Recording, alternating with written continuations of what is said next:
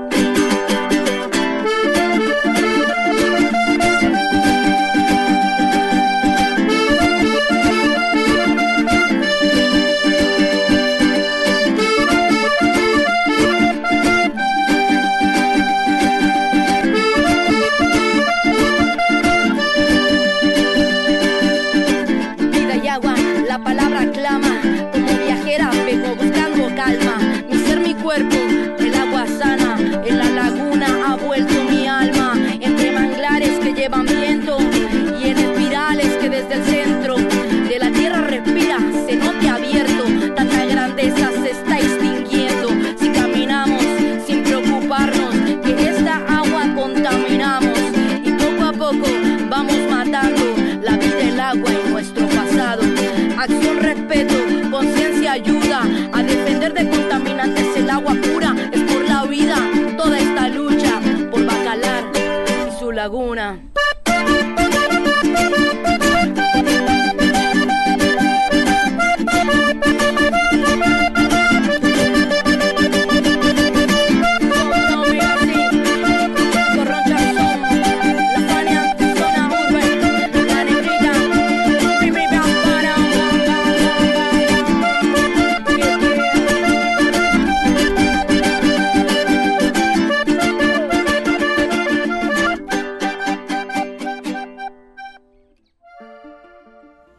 Buenos días, queridas y queridos radioescuchas. A nombre del equipo de producción de Voces y Cantos de la Tierra Viva, y tan solo a unos días de terminar este 2021, les saludamos con mucha alegría esta mañana Guadalupe Pastrana y Marcela Salas a través de las frecuencias de Radio Educación y de las radios comunitarias que nos retransmiten. Hoy llevaremos a ustedes información importante desde el sur del país desde la península de Yucatán. Muy buenos días, Marcela, y muy buenos días, como ya mencionaste, a quienes nos escuchan aquí en Radio Educación y en Morelos, en Puebla, en Guerrero, en Oaxaca y en Michoacán a través de las distintas radios comunitarias que retransmiten esta serie Voces y Cantos de la Tierra Viva.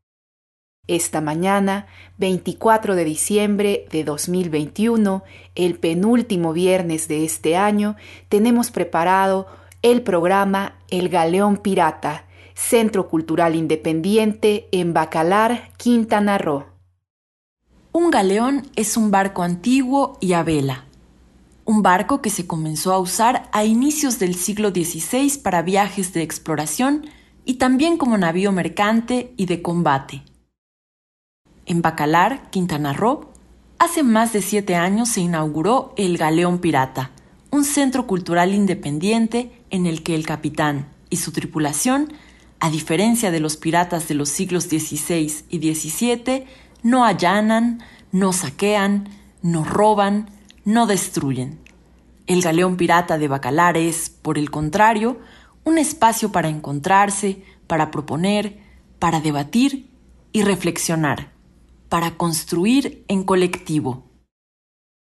El Galeón Pirata ha sido también una plataforma para visibilizar la lucha por la defensa del territorio que encabezan los pueblos mayas de la península de Yucatán, además de una plataforma de proyección artística. En este centro cultural independiente se han presentado decenas de artistas locales, nacionales y extranjeros. En este espacio una nueva generación de raperos y cantantes en lengua maya han difundido también sus piezas musicales. Hoy escucharemos una entrevista con Adrián Herrera, capitán del Galeón Pirata, realizada por nuestro compañero Jaime Quintana Guerrero y por Giovanna Gasparello, investigadora de la Dirección de Etnología y Antropología Social del Instituto Nacional de Antropología e Historia. Tenemos preparada además una excelente selección musical. Estaremos escuchando piezas que se están escribiendo y cantando en lengua maya por jóvenes de la península de Yucatán.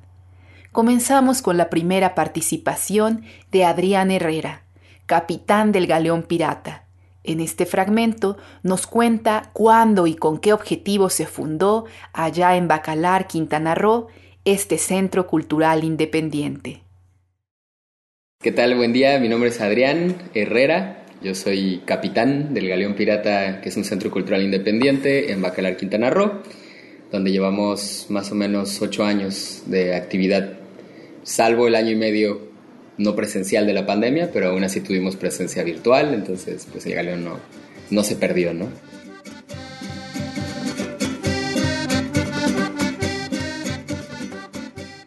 El Galeón nace en el, el 22 de marzo del 2014 como la culmine de un proceso organizativo que veníamos llevando desde antes, ¿no? Porque antes nos juntamos muchos artistas de todas las disciplinas, había pintores, escultores, realizadores audiovisuales, talleristas, clowns, bailarines, en la Casa del Escritor, que la Casa del Escritor aquí en Bacalar pues es una eh, institución con una historia fascinante porque fue abierta en los 70s, 80s, de parte de una ciudad de escritores y pues en esta casa ha pasado Elena Poniatowska, ha pasado eh, Jodorowsky y bueno, un largo etcétera de, escritores.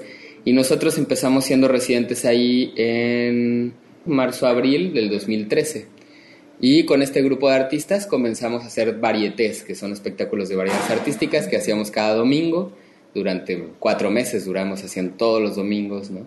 Y al final del proceso comenzamos a tocar temas más sensibles como el cuidado del agua, este, la venta de terrenos, que en ese momento, imagínense, 2013 ya empezaba y se empezaba a ver de estas apoderamiento de, territorios que no tenían dueños, que eran ejidales, ¿no? Para poder empezar a hacer proyectos turísticos. Y entonces, pues fuimos un poco incómodos con estos temas y después vino una crisis cultural en Quintana Roo muy fuerte. En noviembre del 2013 se cerraron casas de cultura, se cerró muchas instituciones culturales, ¿no?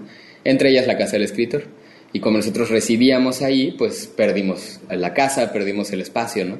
Y de ahí nos separamos quienes éramos parte de este colectivo, que se llama Colectivo Varietes, tal cual, y nos volvimos a reunir en enero del 2014, unos meses después, ya cada quien tomó su tiempo y sus reflexiones y lo que sea. Y en enero, que volvemos la mayoría a Bacalar, comenzamos a hablar sobre abrir un espacio y seguir haciendo lo que veníamos haciendo, ¿no? Ya teníamos público, ya traíamos movimiento. Entonces dijimos, bueno, veamos dónde. Y un amigo acaba de abrir el espacio del Galeón como un bar, un bar cultural. Entonces empezamos a platicar con él, se empezó a ver una relación pues de hablar de espectáculos, hablar de arte, hablar de cultura, ¿no? En su lugar.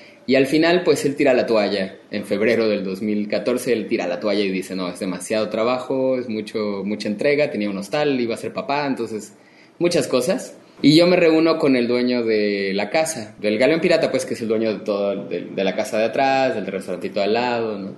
Y pues tenemos ahí una relación muy interesante porque su hermano había sido bailarín del Ballet Nacional de México con Guillermina Bravo, uno de los bailarines más importantes del país.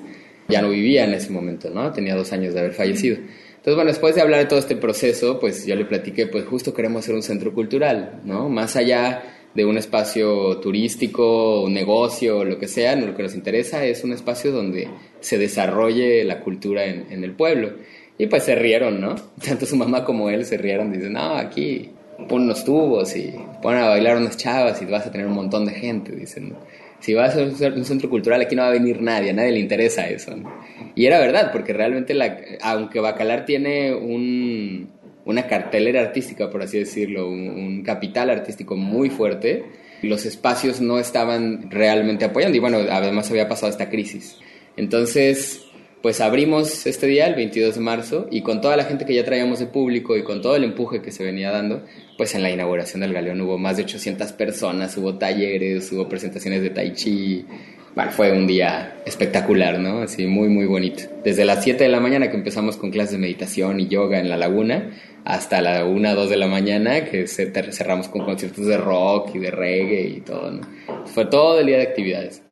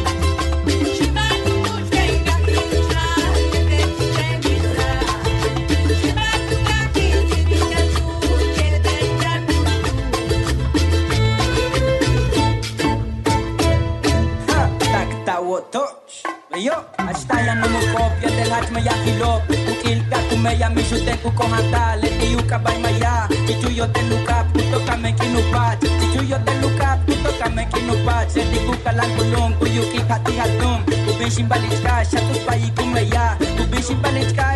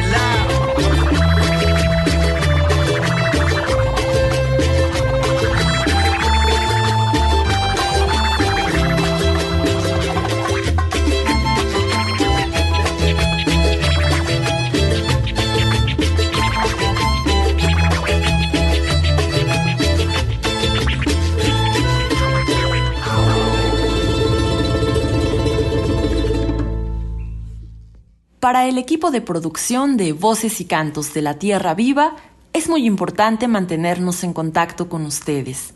Háganos llegar sus comentarios, reflexiones y opiniones. Les recordamos que recientemente actualizamos nuestro número de teléfono.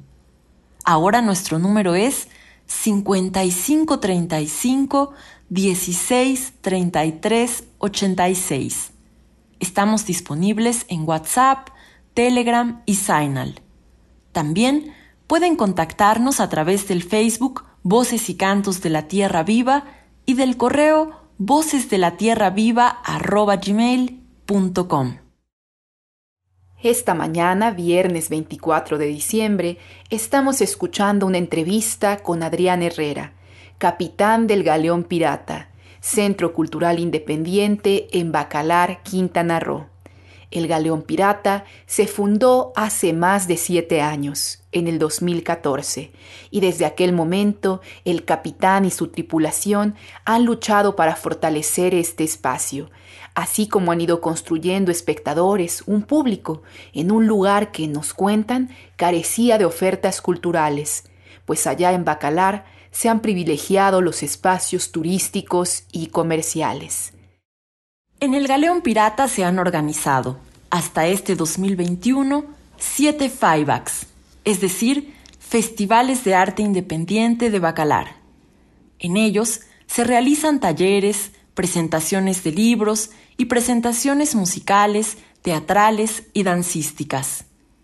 En el marco de estos festivales, el Galeón Pirata ha organizado también los Deva Tren Maya, espacios que han servido para abrir el diálogo entre académicos, colectivos, organizaciones, pueblos mayas y comunidades campesinas que ya se están viendo afectadas por la construcción del megaproyecto Tren Maya. Escuchemos un fragmento más de la entrevista con Adrián Herrera, quien nos cuenta, entre otras cosas, qué vino después de la inauguración del Galeón Pirata en el año 2014. Entonces, bueno, después de ahí vino todo un proceso de, crear públicos, porque en Bacalar, antes de que llegara el Galeón, nadie había visto una obra de teatro, ¿no? Nadie se había visto un espectáculo de danza contemporánea, a lo mejor habían visto danzas folclóricas que traen a las fiestas, pero nadie se había visto una danza contemporánea o, o una fusión o lo que sea, ¿no? Entonces, el Galeón, su primer año fue muy difícil porque fue justo la creación de públicos. Fue el trabajo de ir a las casas, de hablar con la gente, de buscar quiénes son los artistas del pueblo, de ver qué artistas podían venir a presentarse y traer a las familias y comenzar a generar como un público también muy local, porque en el 2014 no había casi nada de turismo, ¿no? Era muy poquito el turismo que llegaba. Y bueno, ahora sí que la consistencia, la, la perseverancia fue la que nos fue abriendo puertas, ¿no?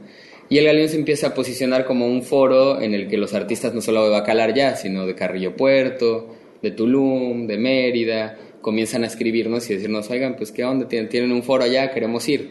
Y también pues la laguna llama, ¿no? La gente quería venir a poderse meter a la laguna y de paso se echa una tocada, ¿no? Entonces comenzó a haber todo un movimiento artístico muy interesante y pues también hay que decirlo, ¿no? Los artistas de paso son importantísimos en el proceso porque sobre todo los argentinos y las argentinas, ¿no? O sea, la cultura de Argentina, la cultura artística es muy fuerte.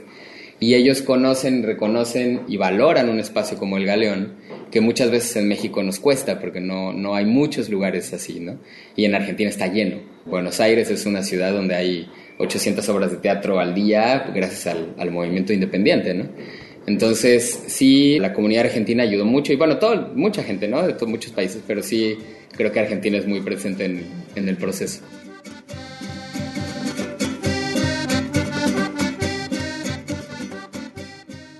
El Galeón ahora está pues siendo un faro de cultura, un faro de pues también de resistencia, porque después de un tiempo trabajando ya con la comunidad, cuando nos empezamos a acercar a Carrillo Puerto, cuando nos empezamos a acercar a, otras personas, al rap maya, etcétera, comenzamos a ver que había todo un proceso de defensa del territorio que no habíamos visto nosotros, ¿no? Porque no, no, el proceso de defensa del territorio maya es muy, es muy diferente al de otros lados, ¿no? Uno está acostumbrado a lo mejor a Chiapas, a Oaxaca, donde los pueblos se organizan y hacen una barricada y cierran la carretera. Pero pues la cultura maya es diferente, ¿no? Es más, más silenciosa, más artística, más espiritual también, ¿no? Entonces, cuando empezamos a tener más contacto con ellos, dijimos, ah, mira, sí hay un proceso muy interesante de lucha, ¿no? Y de, de cuidado de la tierra.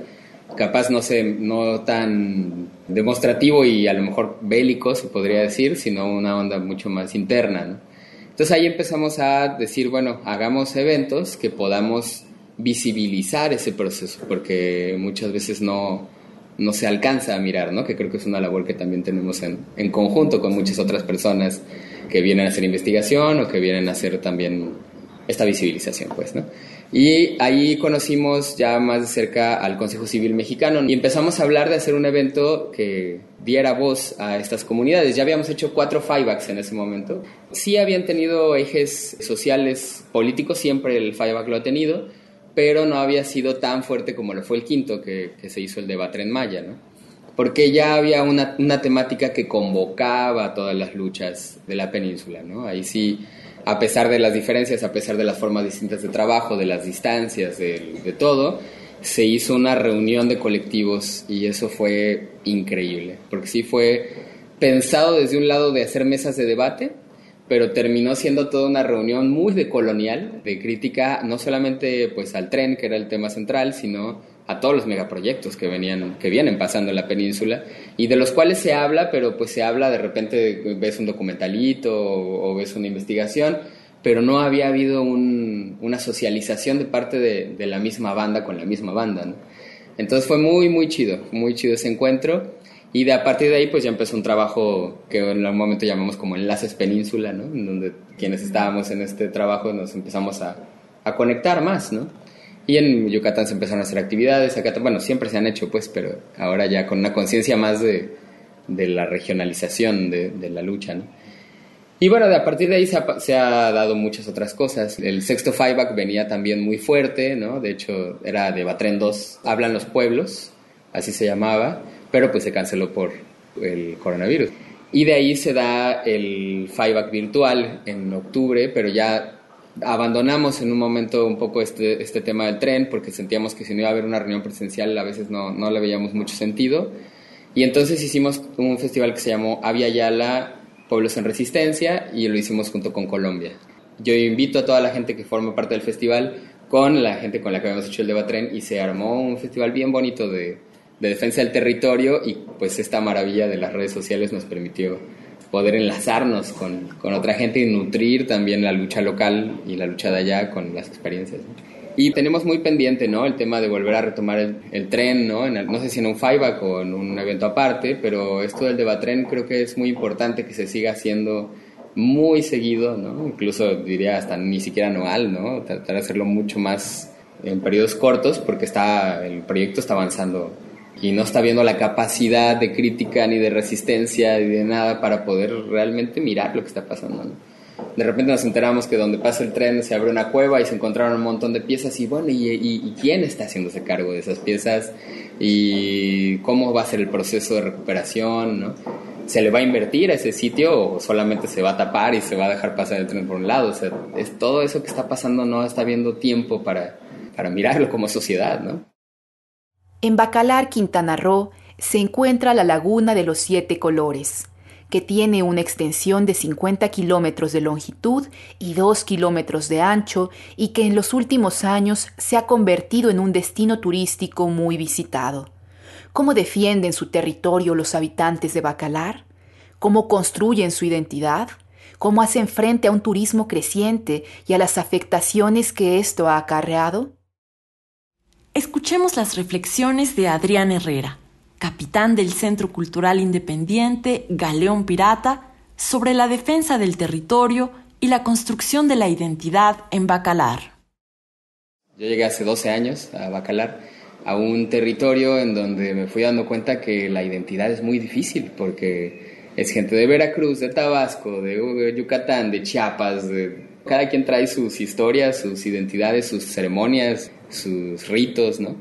Y aquí, pues obviamente hay una parte local que es la histórica, que es el pueblo maya, pero en realidad aquí no habitan mayas que hayan estado, por ejemplo, en el, tiempo de la guerra de castas o la mal llamada guerra de castas, porque Bacalar se despobló, Bacalar se ha poblado y despoblado tres veces. Y la última camada de gente que ha llegado pues son hace 70, 80 años que el gobierno les empezó a regalar territorios para que poblaran el, territorio, pues, ¿no?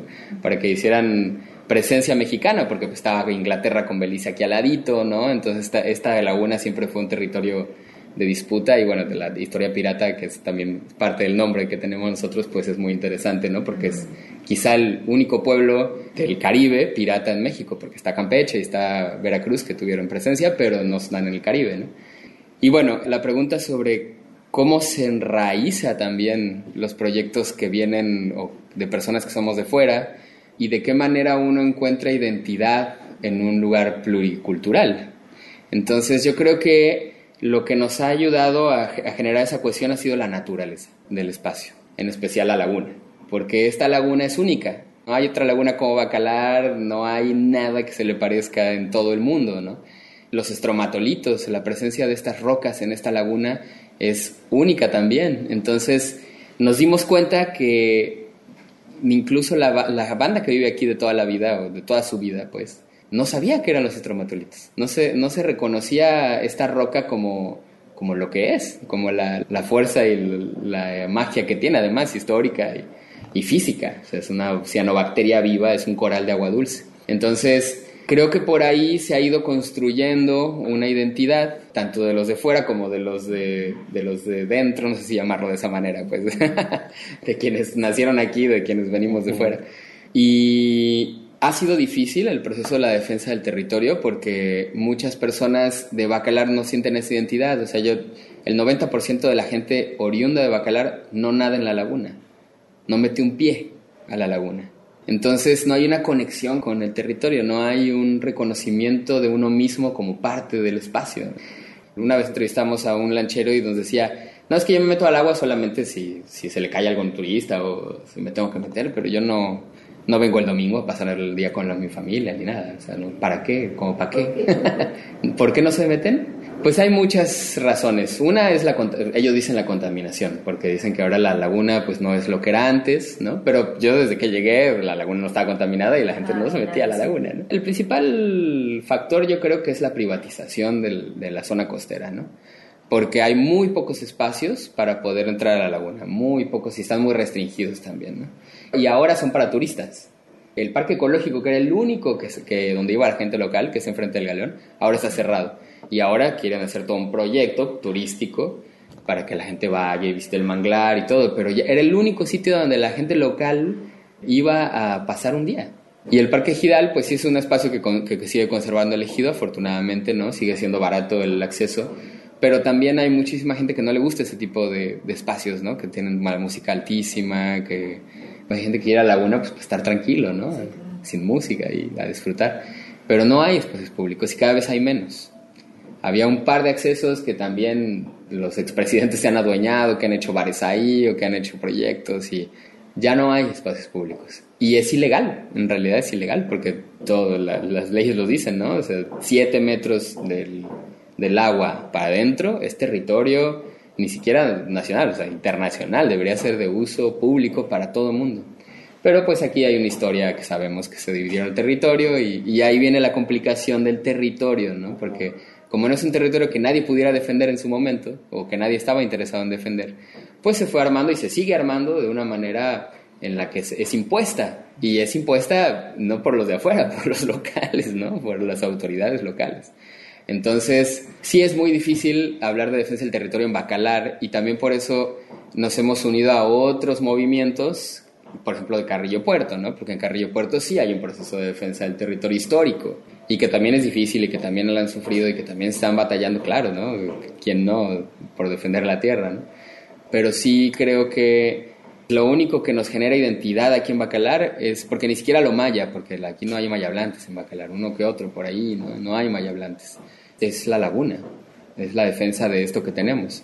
Y ahora lo aparte de la lucha por la laguna, pues ha sido mucho por los de afuera, ¿no? La noción de qué son los estromatolitos, de el tipo de aguas, etcétera, etcétera, se ve como una lucha de afuera y ahora es muy difícil también con el ejido, por ejemplo, con quienes tienen intereses a final de cuentas de que esto se desarrolle turísticamente, hablar de conservación ahorita, cualquier cosa que digas de área natural protegida o de sitio Ramsar o lo que sea, cualquier iniciativa que mencione la conservación, ya es como señalada por quienes quieren que esto sea turístico, ¿no?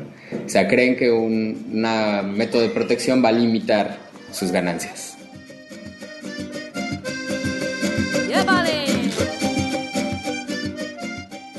Lo que pasa con los ejidos aquí es que no hay más campesinos. o sea, ya realmente los ejidatarios han dejado de ser campesinos o o madereros o incluso cazadores que en algún momento llegaron a hacerlo, ¿no?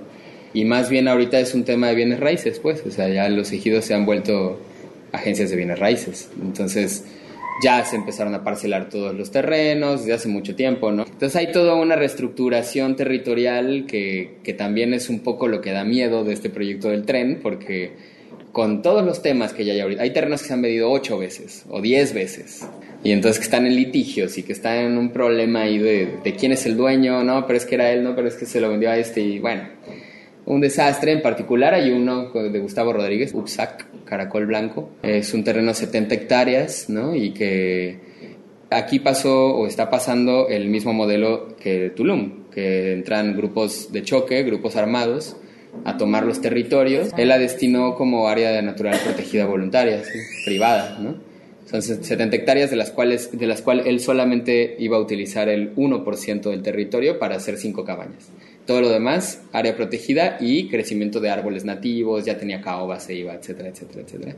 Y pues se meten este grupo, que no se sabe bien, o sí se sabe, pero no se dice, no se sabe bien quiénes son, y toman el lugar y también él logró que entonces mandaran al ejército y el ejército sacara estos y se quedara el ejército, pero hasta la fecha, o sea, eso ya pasó hace creo que cinco años, cuatro o cinco años, hasta la fecha él no puede entrar a su terreno. De hecho, él está exiliado del país porque recibió amenazas y todo, ¿no? Está ahorita como delegado del Fondo de Cultura Económica en Perú. No, no sigue el ejército ya, pero está en litigio, pues. Entonces también eso ha pasado con los ejidos, pues, que se ha vuelto todo un dimes y diretes, ¿no? De, de luchas con los espacios ejidales. Y obviamente lo que están esperando ahorita es que llegue el tren para que los terrenos suban al Suban de su 200%. para vender bien. y entonces ellos son uno de los factores pues que están más a a favor del desarrollo. Porque si uno se pone a pensar si viene un área natural protegida o un sitio Ramsar o lo que sea, a pesar de que solamente tú regules el agua o los manglares o lo que está dentro de la- el- del ecosistema, pues, y no en la tierra, pero pues la tierra invol- se involucra, o sea, lo que pasa en la tierra total, tiene una relación totalmente directa con lo que pasa en el agua. Entonces, seguramente vendrán algunos co- controles y tiene que haberlos, ¿no? O sea, si nosotros queremos cuidar esta laguna, si se quiere preservar este espacio, tiene que haber controles de navegación, tiene que haber controles de, de tipos de construcciones, de drenajes, ¿no? De, ahorita se están haciendo obras millonarias en Bacalar, en el parque, en el, en el mercado, ahí en el parque ecológico, y el drenaje no, no abarca ni al 10% de la población. Hay que hacer un drenaje. Eso es lo que se necesita urgentemente. Plantas de tratamiento, drenajes, este, separación de residuos sólidos, muchas cosas ¿no? que no están funcionando y que es ilógico que se inviertan millones en otra cosa.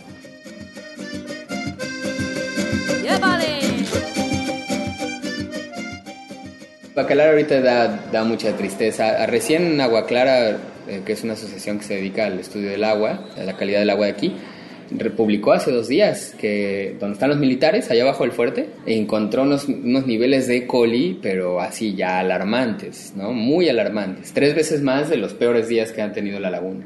Entonces, claro, o sea, no hay un drenaje pluvial, no hay, los drenajes pluviales y los sanitarios se mezclan, entonces todo el agua lluvia, que aquí llueve mucho, se mezcla con las heces fecales, se mezcla con los jabones, se mezcla con los aceites y pues ya no es agua que se que sana, ¿no? Se, contamina.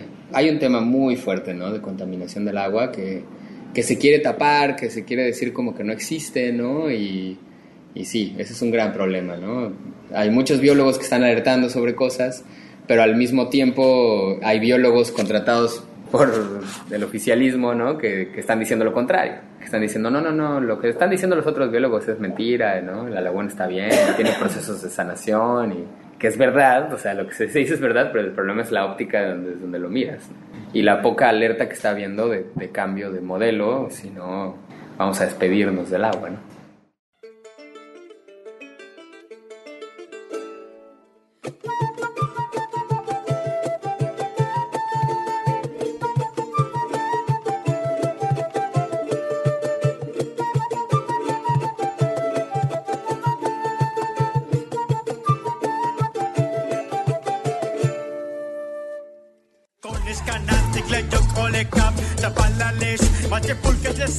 Sojon, y chile capnap, hasta nubo stale kaan, me hayan kitzbulz, a chocole o solo, a chacatukin sale, valche o boyanok de catale huecha, con escanante que te limpical, canik biscom, de tu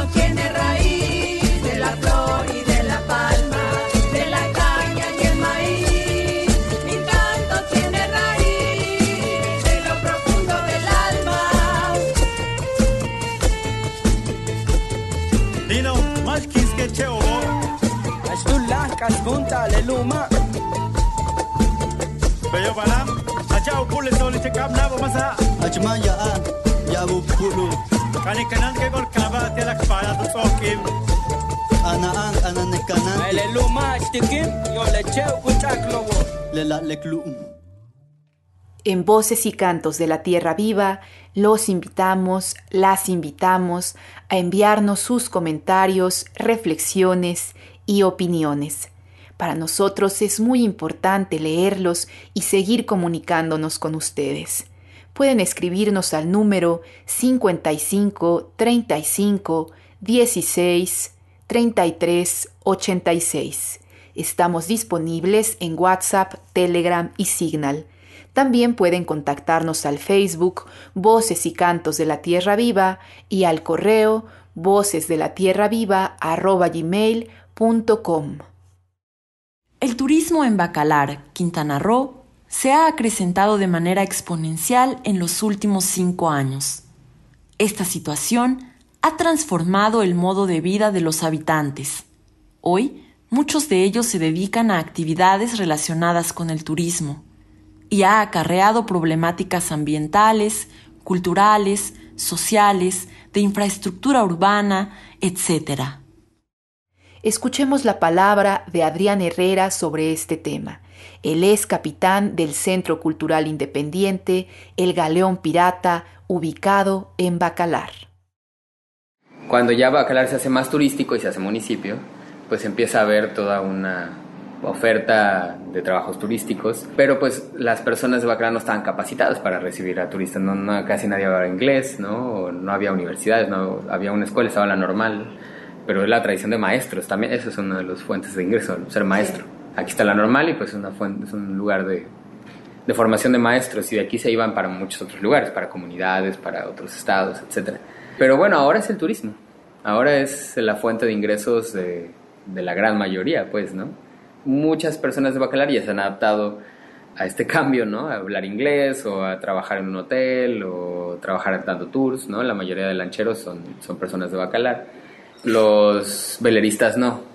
Es, es- es, algo muy chistoso, ¿no? Que los veleros no... La gente de Bacalar no le gustan los veleros, no, o, o no le gusta aprender a velear. Hay uno o dos chavos locales que manejan velero, pero la mayoría pues son argentinos o europeos o gente que viene de fuera, ¿no? También. Y que a mí me parece maravilloso que haya veleros más que lanchas, pero pues no hay esa conciencia, ¿no? Y también el- la lancha está creciendo muy rápido. O sea, de 10 años para acá ha sido exponencial la cantidad de lanchas que se han metido. Y que siguen creciendo los permisos, pues, ¿no? Y, se debería pensar en una capacidad de carga, ya se ha hablado miles de veces, ¿no? Regresamos a los mismos temas de que no hay un ordenamiento ecológico, pues, ¿no? Esto del POEL, el PDU, no, no se han publicado, no se les da interés, no hay un ordenamiento, no hay nadie que esté regulando. Ahora está la API, que es la Asociación Portuaria Integral, es la que genera toda la administración de la laguna, los cuerpos de agua, en particular en este momento de la laguna. Pero es una asociación que se ha dedicado al mar, o sea, que solamente ha trabajado en puertos, no lagunas, no conocen la gestión de una laguna. Y en realidad poca gente lo, lo conoce.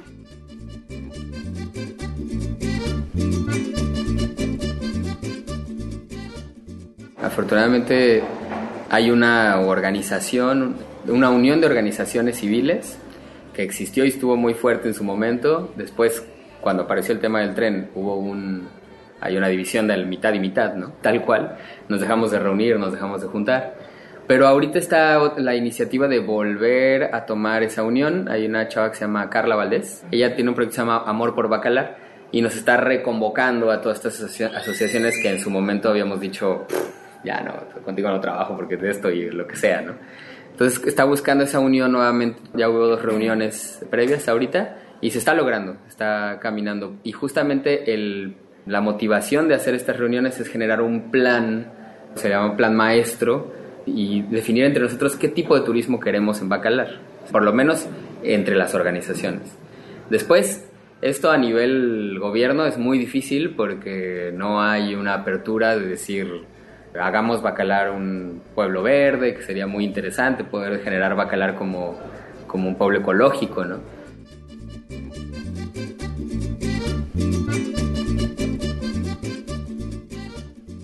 Sea, ahorita ya se ve muy complicado el panorama, sobre todo con el tema del tren y con todo este movimiento que se viene, ¿no? Entonces, ¿cómo lograr que venga menos gente a Bacalar? O sea, tendríamos que cerrar el pueblo y es muy difícil. Holbox lo ha logrado en algún momento y bueno, ahora ya es un desastre Holbox, ¿no? Pero en su momento lo logró limitando la cantidad de gente que podía entrar a la isla. Cuando se llenaba, los camiones ya no salían de Playa del Carmen ni de, ni de Cancún, ¿no? Por ejemplo, Bacalar, cerrarlo al turismo, pues ¿cómo lo haces, no? O sea, aquí pues, tenemos acceso por todos los caminos, hay carretera, o sea, es muy difícil, ¿no? Y el tema sería limitar ya la cantidad de turismo que pueda recibir el pueblo, pero pues ahorita hay, aquí enfrente están haciendo hotel, hay no sé, no sé cuántas obras en este momento. A pesar de la pandemia se construyeron hoteles un montón. Entonces uno dice, wow, esto ya es imparable, ¿no? Yo que llevo 12 años aquí, esto se viene de 4 o 5 años para ahorita, muy reciente.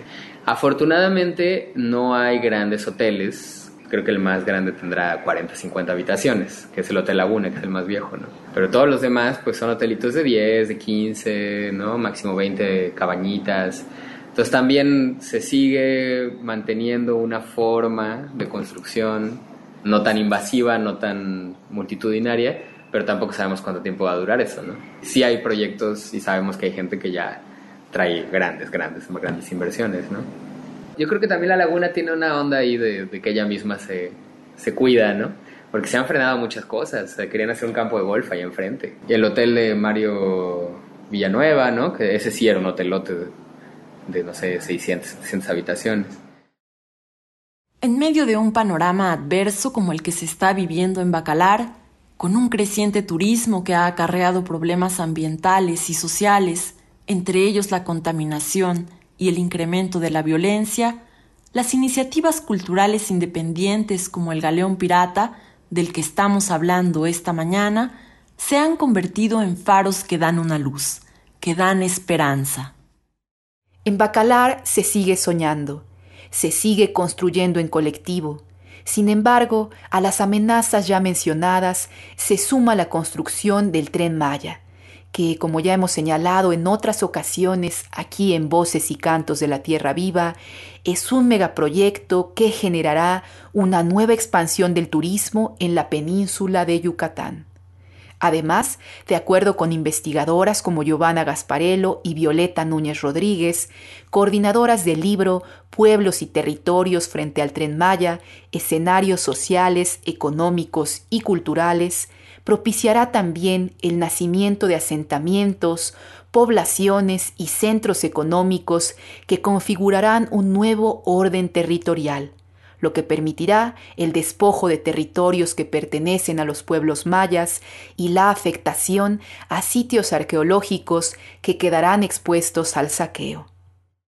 Para finalizar esta emisión, escuchemos un último fragmento de la entrevista con Adrián Herrera, quien reflexiona sobre la amenaza que significa el tren Maya para proyectos culturales como el que coordina, el Galeón Pirata de Bacalar, Quintana Roo. Yo creo que la- las condiciones que hicieron que el galeón pirata exista, evidentemente una parte es pues la energía que le metemos nosotros y la perseverancia, ¿no? Pero también el espacio, el lugar, ¿no? Bacalar. El sitio de Bacalar tiene una riqueza cultural histórica, ¿no? Muy buena, muy increíble con el fuerte. Somos de los pocos lugares que tienen un fuerte como estos. Y también pensado que hayan sucedido cosas como la guerra, mal llamada guerra de castas, ¿no? Y justamente la amenaza que nosotros vemos a este proceso que ha permitido que exista un espacio cultural independiente y que se acoja también, porque a pesar de que pues somos incómodos para mucha gente, la banda local ya viene aquí, ¿no? Los músicos locales todos tocan aquí, los artistas plásticos todos exponen en el Galeón de, de Bacalar, la gente oriunda de Bacalar, ¿no? Es un faro, un lugar para poder mostrar sus trabajos y poder crecer en ese trabajo del arte. Yo la veo muy amenazada porque justamente espacios como el Galeón no podrían existir en Cancún o en Playa o en Tulum. No existen. Y cuando se han intentado aparecer, ¡pum!, desaparecen, ¿no? ¿Por qué a la gente no le interesa ir a una obra de teatro allá? O sea, están más en la onda de los DJs y no hay ningún espacio como el Galeón, no. Ahora en Playa del Carmen se abrió uno hace un mes que se llama Civil Sin y es una onda más de un movimiento punk. Y en Cancún tampoco hay centros culturales, o sea, no... Hay espacios donde se desarrolla cultura, pero oficiales, ¿no? La Casa de la Cultura de Cancún funciona muy bien, gracias a la gente, pero bueno, vive de un recurso de gobierno del Estado. Entonces, como estas iniciativas independientes, en Carrillo Puerto hay un par también que están ahí, eh, pues muy intermitentes, ¿no? De repente hacen un evento, de repente hacen otro, no hay un, un espacio que esté abierto como un centro de cultura, ¿no? Y creemos que estas condiciones, y bueno, además, pues están pasando cosas bien fuertes que son cosas que no pasaban aquí, ¿no? El crecimiento de la violencia, la amenaza a la vida, ¿no? Que no existía antes en esta zona, ¿no? Aquí Bacalar siempre se ha caracterizado por la paz en la que vivimos, ¿no? Por eso mucha gente elige venirse a vivir aquí, porque es pacífico, ¿no? Y el crecimiento de estas, pues sí, del, del turismo y del desarrollo, pues trae con ello también a la parte oscura, ¿no? Que se desarrolla con eso. Entonces, pues aquí en Bacalar sí nos vemos, y particularmente los últimos días nos hemos sentido muy, muy mal, muy amenazados, ¿no? Por esa tranquilidad. O sea, ya... Y es que son ya alianzas ahí que ni siquiera sabe quién con quién, o sea, ya no se sabe quiénes son, ni, ni cómo se opera, ni nada, entonces pues, lo que hacen es sembrar miedo, ¿no? Y eso está muy difícil en un espacio porque ya todo se empieza a manejar en función del miedo, pues. Y sí, creo que la, la amenaza a los, a los proyectos culturales es muy fuerte porque los proyectos como desarrollistas, como el tren, incluso en sus planteamientos, yo he estado en las reuniones con los enlaces territoriales y con mucha gente que ha venido a platicar del tren. Pues la, la cultura y el arte lo ven como, bueno, el arte ni siquiera les interesa, la cultura lo ven como una folclorización. ¿Qué es lo que va a haber en las estaciones del tren? Ah, pues unas señoras mayas bailando con unas frutas en la cabeza y, y así estamos apoyando la cultura local, ¿no? Sí, claro, siempre se ve desde el oficialismo, la cultura es folclore. No se toma la cultura y el arte como procesos de, de desarrollo, ¿no? También, o sea, desarrollo personal, de desarrollo comunitario. Y yo creo que sí hay un, un trabajo bien importante que hacer ahorita en las comunidades, porque nos dimos cuenta, nos hemos estado dando cuenta en las visitas que hemos tenido en ciertas comunidades, que hay toda una sed de aprender cosas, ¿no? De, de tener opciones, de decir, bueno, queremos hacer graffiti, queremos hacer stencil, los chavos quieren hacer rap, este, las mujeres quieren aprender bordados diferentes a los que hacen, ¿no? Entonces hay una sed de, de aprender, de aprender nuevas formas. Y yo creo que por ahí es la chamba de la resistencia. Para mí siempre y desde hace muchos años es el arte y la cultura, ¿no? Más allá que el cierre de carreteras, claro que son acciones que hay que hacerlas, ¿no? Pero a veces hay que hacerlas. Pero el arte y la cultura es lo que queda, es lo que se siembra, es lo que va haciendo transformación y a lo mejor en 20, 30 años, quien los chavitos, ahorita hay niños que están yendo a talleres aquí en el Galeón o aquí en Bacalar en otros lados, pues ellos son los que van a sostener todo un espacio cultural, ¿no? Entonces también es ver, ver el arte y la cultura como un proceso futuro, ¿no? Y de resistencia, pues, de resistencia más al estilo maya, más silenciosa, más ahí, ¿no? Y sí, es, es complicado lo que sucede en Bacalar. Yeah, yeah, yeah. Balan ADN Maya, volumen 2. Quintana Roo, la clínica es tuyo. Yeah, yeah, yeah, yeah, yeah. Le mayat anotanu kit kuba. Le mayat anotanu lis kuba. Le mayat anotanu kit kuba. Tu binushi knalte yok olkab. Le mayat anotanu kit kuba. Le mayat anotanu lis kuba. Le mayat anotanu kit kuba. Tu binushi knalte yok olkab. Uya Uya uya uya mele la maya cruzó. Y este loop musical tano vino titko o Jetushka manko o maya kupata tapol Le tushano mujele Me tu soku chakubel Keshka la ti mayita umuke matutzele Mentun leti upuxical Mentun leti ukik La ten kutra igni bolal Mentun tanaka otke Bellena bellena Siken tu lumili chibal Kijantik pakach biwa igualilak Ina ama de casa y este liyu me conal tu cansa Tenle uso y alma betik balokat Laten laten uyeshpal Laten laten uyeslak Teche macha exuta Guayan winika sutan Ati ete kike maya hasta tu soki kutal Letile maya ho bobotiku holanay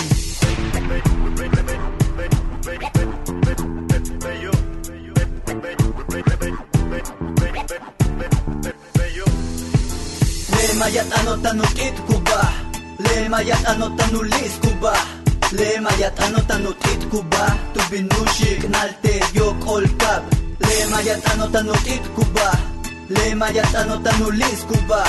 למאי אתה נותן אותי תקובה טובי נושי קנלתי יו כל כך צוקו צ'ו צוקו צ'ו למאי הדקין תנרו אבש אנו כל פעם ששו יש טון לג'אן קאיו כי תסיק תקת אותו צ'יפוק סיק על יתי פה לבד שקסיק בתקו טיטולק לק צ'יבלו תקי שימבל כולקה איביסיק עם הידען תקי צ'וי כי וויאק מה זה בנו לוסאה תצ'מו כסבא ותוכולו תומא ימאק מצ'קה לוסאה תצ'מא יא אפי שמבי לבלו כונש ביסיק לקושטלו מצ'אבילי יוקון לטי אנטיקן התיקן תולק על קין kusiktanulak inyosalupa taliwiliktleti ekuxa ama ukatkabetbak asi na kech kashik te ut ka sik balte kusha kaxiktech utz katsikbalte kuxa'an yunk'u bexanle mayatanomak'anan utubul jupebal jach utz upema'lo tukul